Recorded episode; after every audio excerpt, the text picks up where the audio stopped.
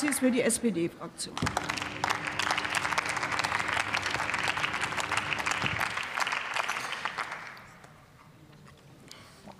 Äh, sehr geehrte Frau Präsidentin, verehrte Kolleginnen und Kollegen, insbesondere von der Linken, in Ihrem hier vorliegenden Antrag schlagen Sie vor, sämtliche Defizite aller Krankenhausträger bis zum Inkrafttreten einer umfassenden Krankenhausreform per Vorschaltgesetz auszugleichen. Selten oder nie sei die wirtschaftliche Situation der Krankenhäuser so schlecht gewesen wie derzeit, heißt es in Ihrem Antrag. Es dürften nicht unkontrolliert Versorgungsstrukturen im Krankenhausbereich wegbrechen, so Ihre zentrale Forderung. Dem kann ich grundsätzlich etwas abgewinnen, keine Frage. Denn ja, als Mediziner und Gesundheitspolitiker ist mir sehr bewusst, dass sich die Krankenhauslandschaft in einer schwierigen Lage befindet. Eine massive Ökonomisierung durch eine Überbetonung von Fallpauschalen, zunehmende Bürokratie und der Fachkräftemangel setzen ihr übrigens nicht erst seit gestern massiv zu. Sie durchlebt ferner eine Krise nach der anderen. Dazu ist zum einen die Corona-Pandemie zu erwähnen, die das Krankenhaussystem und das Personal massiv belastet hat. Ihr folgt aktuell die Auswirkungen des russischen Angriffskrieges auf die Ukraine mit stark ansteigenden Preisen für die Krankenhäuser, insbesondere für Energie, Lebensmittel und Medizinprodukte. Verehrte Kolleginnen und Kollegen, Seriosität, aber insbesondere Nachhaltigkeit sind zwei unverzichtbare Werte im politischen Kontext. Vor einer Umsetzung der hier gestellten Forderung Beseitigung sämtlicher Defizite aller Krankenhausträger sollte daher zunächst die Frage der Gegenfinanzierung geklärt sein. Hierzu schlagen Sie in Ihrem Antrag vor, entsprechende Mittel aus dem Gesundheitsfonds zu entnehmen und diese dann lapidar über Bundesmittel zu erstatten. Bei angespannter Haushaltslage werden Sie allerdings an keiner einzigen Stelle konkret. Und nicht nur das, Sie verschweigen geflissentlich auf den zur Refinanzierung von Kostensteigerungen zur Verfügung stehenden Mechanismus zwischen den Selbstverwaltungspartnern hinzuweisen. Schließlich werden im Rahmen der Krankenhausfinanzierung Kostensteigerungen regelmäßig bei der Verhandlung der Landesbasisfallwerte sowie der Krankenhausbudgets berücksichtigt.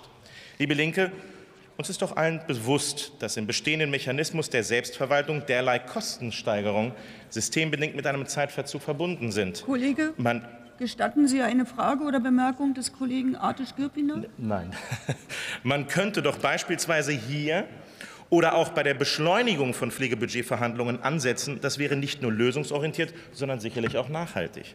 Eine von Ihnen allerdings propagiertes Vorschaltgesetz nach dem Gießkannenprinzip, unabhängig von der Bedarfsplanung, wäre es mitnichten.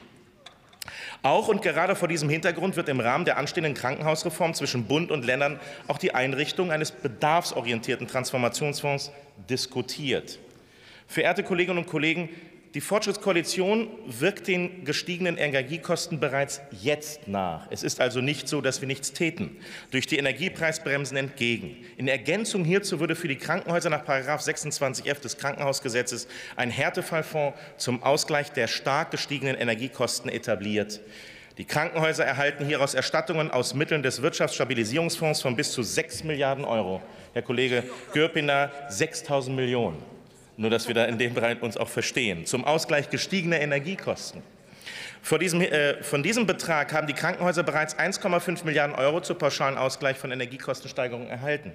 Erst jüngst haben wir uns darauf verständigt, weitere 2,5 Milliarden Euro ebenfalls für diesen Zweck pauschal an die Krankenhäuser auszuzahlen.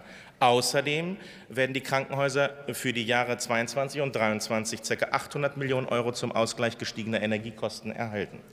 An dieser Stelle sei mir erlaubt, Ihnen und Ihrem Haus, sehr geehrter Staatssekretär, für die notwendige Mittelanpassung zu danken.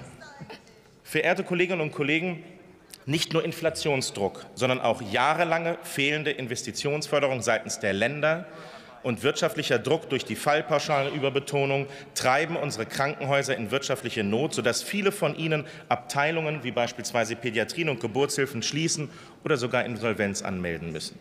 Nach Jahren des Stillstands und verpasster Möglichkeiten will diese Fortschrittskoalition dieser Entwicklung entschieden entgegentreten. Sie stabilisiert aktuell nicht nur die Pädiatrien und Geburtshilfen mit jeweils einer halben Milliarde Euro pro Jahr, Nein, sie nimmt darüber hinaus in gemeinsamer Verantwortung mit den Ländern auch die tiefgreifendste Krankenhausreform seit über 20 Jahren in Angriff.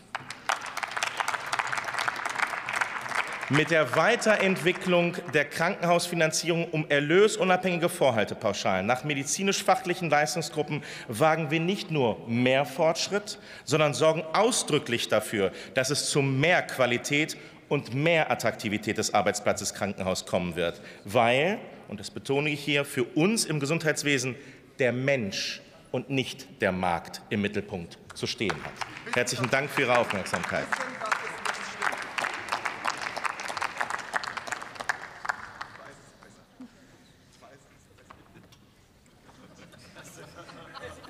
Für die CDU-CSU hat nun die Kollegin